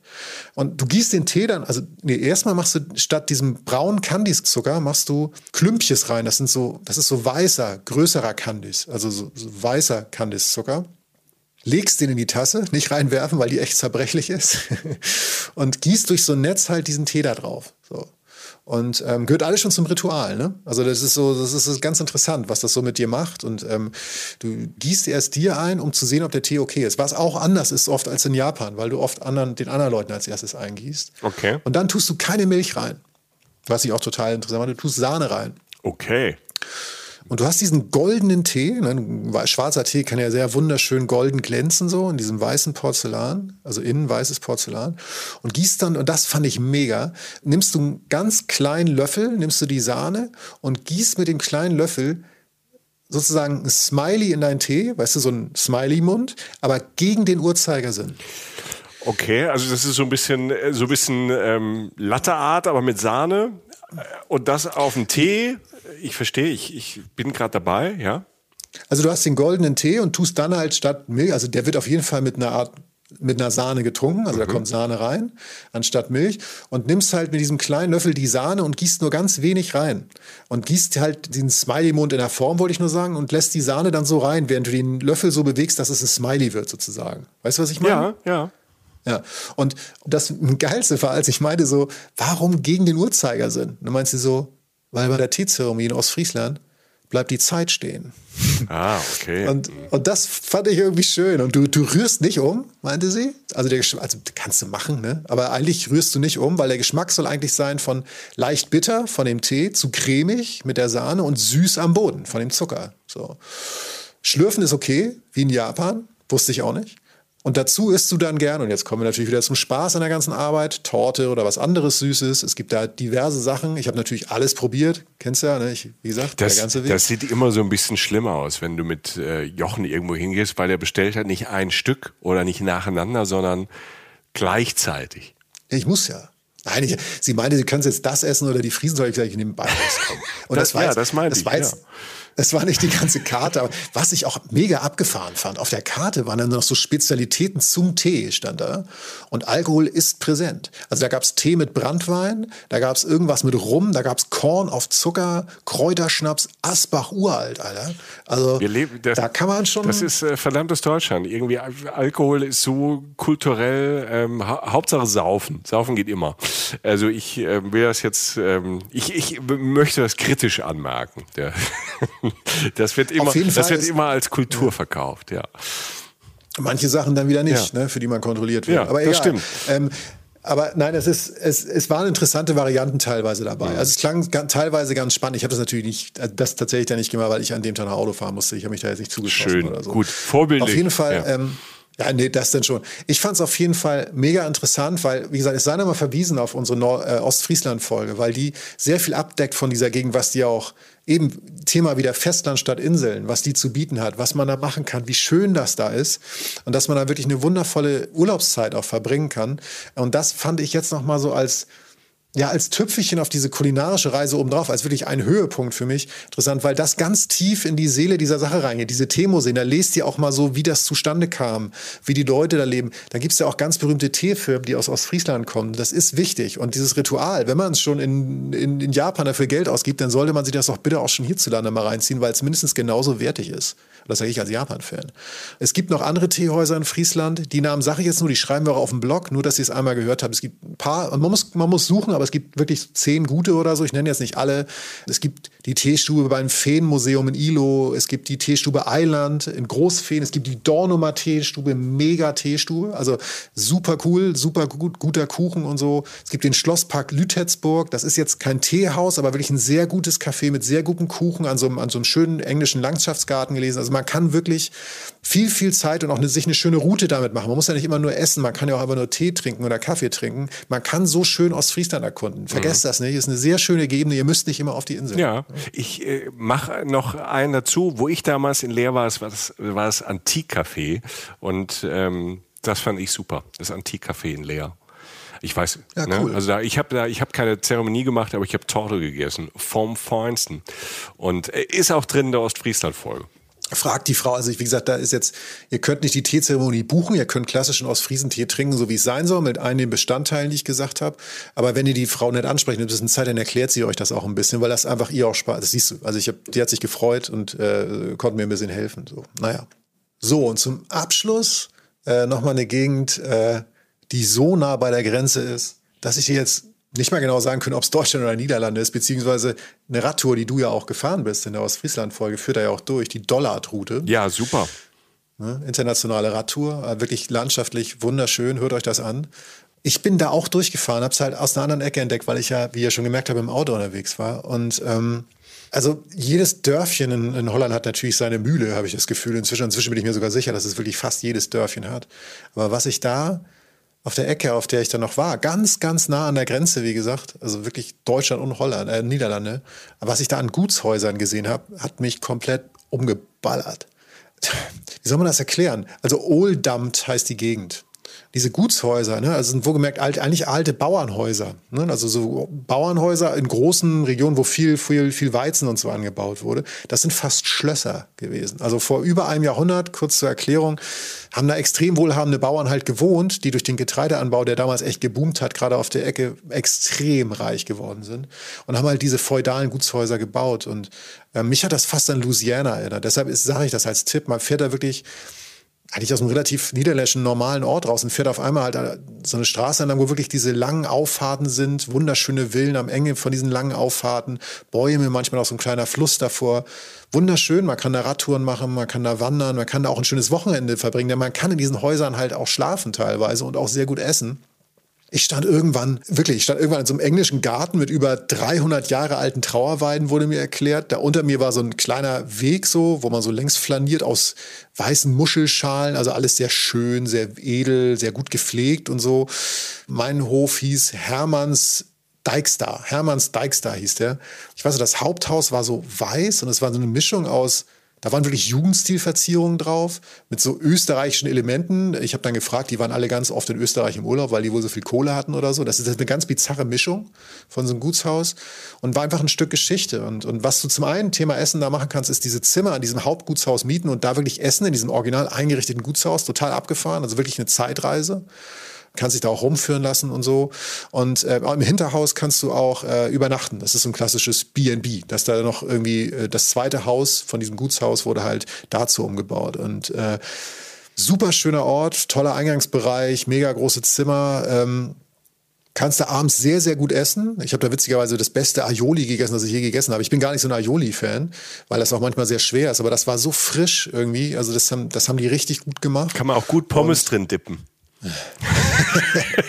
Entschuldigung. Und du hast so recht. Nein, du hast so. Ich hatte so knusprige, ich hatte so knusprige Kartoffeln. Das hat natürlich völlig gut funktioniert. Ich, ja. Du hast ja recht. Ja. Du hast sorry, ja sorry. Ich, das Problem ich, ist ich kann ja auch nichts dafür, dass ich recht habe. Ich kann ja auch nichts ja, dafür. Was ich als Anekdote noch lustig fand: Der Koch und Besitzer, also auch wieder Frau und Mann, Ehepaar, etwas älter als ich, das Ehepaar. Er war, sie haben früher in, in Amsterdam gearbeitet. Sie war im Hotel äh, aktiv in der Hotelbranche und war da auch wirklich bei Sternehotels und so archiv, hat aber keinen Bock mehr. Und er war Croupier Routier in Amsterdam, also halt im, äh, äh, im, Casino. im Casino gearbeitet. Ja. Genau, ja. Beide sind dann raus, weil sie auch halt mal wieder was anderes wollten. Und bevor ich den Nachtisch bekommen habe, Pflaumensorbet, übrigens auch von da, mega lecker, musste ich drum spielen, Alter. Der hat seinen Blackjack-Tisch rausgeholt und ich musste nee. mit ihm zocken. Doch. Ähm, das macht der wohl nicht immer, sagt er. Er meine, sagt bloß nicht, dass ich das jeden Abend mache, aber manchmal, wenn man Glück hat. Und äh, es sind ja eh nur drei Zimmer. Die wollen das ganz bewusst ganz klein halten. Du sitzt, du lernst die Leute fast eh alle kennen, weil du so eine kleine Familie bist für ein, zwei Tage. Da habe ich mit ihm gezockt und hat er erzählt, so, ne, diese ganzen Tücken des Spiels und was für Leute da wie viel verloren haben und dass er da irgendwann raus wollte. Und, und jetzt sind sie halt da. Er spielt halt noch mit Leuten, natürlich nicht um Geld, sondern halt aus, um Spielgeld um und halt um Nachtische. Alter, ich habe verloren, hab's trotzdem gekriegt. Ja, Mach uns okay. nichts vor. Also, alles auf Rot verloren und ja. dann Pflaumensorbet. Das war ein äh, sehr schöner Abend, sozusagen äh, Pech im Spiel, Glück im Essen. Das wollte ich noch erwähnt haben, weil das auch noch so, das ist auch noch da. Das liegt praktisch, wir reden von Friesland, Groningen und Ostfriesland. Und du hast diese drei Regionen, die über die Niederlande und Deutschland erstreckt sind und die man gar nicht so vielleicht so auf dem Schirm hat bei den Mainstream-Zielen. Und ich habe super gegessen, super gepennt, super, extrem viele super spannende Leute allen Schlags kennengelernt, auf beiden Seiten der Grenze. Bisschen Abenteuer, weil ich auch wirklich Neues entdeckt habe, auch kulinarisch, Grenzen überschritten, wie gesagt. Äh, Mittagsessen in Holland, abends Essen in Holland, nachmittags Tee und Kuchen in Deutschland. Hätte auch auf beiden Seiten einfach bleiben können, acht Tage. Ja, also wunderschöne Zeit auf einer Ecke und in der Zeit. Es war wie gesagt so Spätherbst, die beide alle, die alle gar nicht so nach Urlaub schreien oder so ein klassisches Ziel sind, sondern einfach mich cool. frohlockend zurückgelacht haben. Ich weiß, ich habe ich hab mir in diesem B&B habe ich mir so eine Rapsseife gekauft, so eine regionale Seife aus Raps. Ich dachte so Gott, nimm mit, ist gelb, andenken. Der Geruch erinnert mich bis heute, die wird jetzt die nächsten Tage leer sein, erinnerte mich immer noch, immer wenn ich diese Seife benutze, freue ich mich und denke an diese Tage und habe gedacht, gut, dass ich das gemacht habe. Wie schön. Und du bist den ganzen Weg gegangen, Jochen, was uns alle sehr, sehr freut. Für dich. Was mich, ähm, Erstmal habe ich jetzt total Bock auf alles Essen. Ich lerne, wir müssen öfter, noch öfter über Essen sprechen und vielleicht ganze Essensfolgen machen. Wenn ihr das auch so seht da draußen, wir, wie gesagt, wir sind ja keine Einbahnstraße dann meldet euch. Äh, was ist euer Lieblingsessen? Über welches Essen sollen wir mal äh, reden und welches Essen sollen wir mal essen? Das finde ich spannend. Zweitens, ähm, wo ich auch jetzt, wenn wir jetzt fertig sind, nochmal drüber nachdenken möchte, ist, du hast erzählt, du hast so viele Paare getroffen, was du gesagt hast, die aus der Stadt kamen ja. und ähm, irgendwie auf dem Land gelandet sind. Finde ich auch ein spannendes Thema dass sich irgendwann Menschen, mal gucken mal, das bei uns kommt, weil wir ja mitten in der Stadt in Köln leben, das ist ja so unser Headquarter, dann wir auch sagen, also ich kann mir das bei mir nicht vorstellen, weil ich komme vom Land, ich bin vom Land in die Stadt und ähm, ob irgendwann, irgendwann wie bei einer Pommes, die meine Synapse mal durchschlägt und sage, ich will jetzt auch aufs Land oder ähm, äh, ja. das fand ich sehr spannend, ne? weil das ist ja eine Beobachtung, das hat sich ja durchgezogen durch diese, ja. durch deine ganze kulinarische Reise, die du ja. gemacht hast. Das fand ich, äh, finde ich total spannende Aspekte jetzt zum drüber nachdenken und ähm, ich bin auch wieder überrascht. Ich war ja auch da oben in, eher in Ostfriesland und wir waren mhm. ja so in einer ähnlichen Region, nicht weit voneinander weg und ähm, wir haben es ja beide als schön erlebt und spannend und überraschend und das hätte ich von dieser Region vorher gar nicht gedacht. Ne? Also das ja. ist auch wieder immer wieder wird man ähm, auf dieser Welt ähm, in den kleinsten Ecken, und sie müssen gar nicht weit weg sein von zu Hause, immer wieder überrascht mit neuen Dingen, mit neuen Eindrücken und äh, mit neuer Lust da wieder hinzufahren. Das ist nicht nur wegen deiner Rapseife, sondern ähm, diesen ganzen Geschmäckern und Gerüchen und die tollen B&Bs, von denen du erzählt hast. Das klingt toll. Vielen, vielen Dank, Jochen für diese kulinarische Reise in die Niederlande und auch den Tee aus, aus Friesland. Ja, also mehr als gerne, mehr als gerne. Sag Bescheid, ja. wenn ich nochmal hin soll. Wir sprechen darüber, wer als nächstes hin darf. Ja. Ihr Lieben, ich will zum Schluss euch noch ähm, an unsere Freunde und Freundinnen von der Geosaison verweisen. Die haben äh, nämlich auch ein tolles Heft 2021 Winterzauber, Schnee von heute. Alles äh, drin coole Tipps für den Winter, also wirklich ähm, für den Schneewinter auch, also von Rodeln, Wandern und Sterne gucken ist da alles bei. Aber auch so, das fand ich total super im Heft, so Ideen, da wäre ich auch nie drauf gekommen. Der Dezember ist ein Monat, wo die Trüffelsaison in der Provence startet. Uh. Ne? Das hat man ja nicht auf dem Schirm. Ich habe mit Trüffel verbinde ich auch immer irgendwie was Warmes oder so. Aber nee, ein Drittel der französischen Ernte, die wird in der Provence, die kommt jetzt raus und wird da auch gleich verkauft und dann ähm, oder auch versteigert. Das ist ja Trüffel ist ja auch so ein ganz spannendes Geschäft bis ins Mafiöse rein. Das habe ich in der Geosaison gelernt. Und äh, wo wir jetzt gerade schon im Norden von Europa sind, also in den Niederlande und Norddeutschland, im Heft auch ganz toll ähm, drin ein Hotel in Stockholm weil wir jetzt auch ähm, bei Unterkünften waren. Mhm. Wir haben ja auch eine Stockholm-Folge gemacht äh, dieses Jahr, die wir euch auch empfehlen wollen. Ich habe damals im NoFo-Hotel geschlafen in Södermalm. Auch ein tolles, ähm, unabhängiges Hotel, keine Kette, deshalb empfehlen wir es ja auch. Und es gibt noch ein Hotel, das ist ein bisschen exklusiver, aber es klingt total spannend. Das ist eins der wahrscheinlich der stylischsten und coolsten Hotels ähm, auf der Welt. Kostet jetzt aber nicht 1000 Euro die Nacht oder so. Ethem heißt's und äh, das wird vorgestellt und das klingt so so spannend, man möchte sofort hin. Also Stockholm spielt da eine Rolle und Winter. Es ist wieder ein tolles Heft und hinten drin ist wieder unsere Kolumne Jochen Schliemann, den kenne ich aus dem aus dem Podcast, das gibt's so in diesem Internet und auch irgendwie so auf Smartphones oder so. Man kann es ja. nicht auf dem Fax hören, aber im Internet und im Smartphone gibt's so Apps, da kann man Podcast hören und da ähm, ist Jochen Schliemann bei von Reisen Reisen und der ist in Kenia unterwegs unterwegs. Ah. Lasst euch überraschen, es ist wieder ein schöner Perspektivwechsel, den äh, dieser Jochen Schliemann da aus der Hauptstadt Nairobi uns näher bringt. In diesem Sinne, Vielen, vielen Dank fürs Zuhören und ähm, wie immer seid darauf hingewiesen, wenn ihr neu seid, vielleicht das zum ersten Mal hört. Uns gibt's auf Instagram, auf Facebook. Wir freuen uns sehr, wenn ihr uns da folgt, uns auf Spotify folgt oder es gibt auch Apple Plus, da gibt's ein paar Sonderfolgen für so einen kleinen Monats-Obolus, 2 Euro, kostet 1,99. Das klingt besser, der Verkauf. Sorry, ich verkaufe es schlecht, Jochen. äh, für 1,99 im Monat gibt's ja immer noch zwei kleine Sonderfolgen. Das hilft uns, ähm, diese ganze Reisen, Reisen, Company da am Laufen zu halten und ähm, ja, weiter zu reisen und äh, mit euch zu reisen, für euch zu reisen. Wir freuen uns sehr. Steckt uns Sterne gerne, wenn euch das gefällt. Wenn euch was nicht gefällt, dann bevor ihr irgendwo nur einen Stern gibt, meldet euch bei uns. Vielleicht können wir euch noch überreden, es nicht zu tun. mit dem Eierballen. Ähm, oder wir bewerfen euch mit Eierballen. Wir werden sofort aggressiv und so. Das ist so unsere Art. Absolut, ja. Und äh, wie gesagt, auf dem Blog ähm, ist alles nochmal aufgelistet. Äh, die Julia, unsere Blogchefin, ähm, schreibt da immer nochmal tolle Add-ons dazu. Ja, empfehlt uns gerne weiter. Wir freuen uns und sagen nochmal Danke. Bis bald, Ahoi und gute Reise. Reisen, Reisen der Podcast mit Jochen Schliemann und Michael Dietz.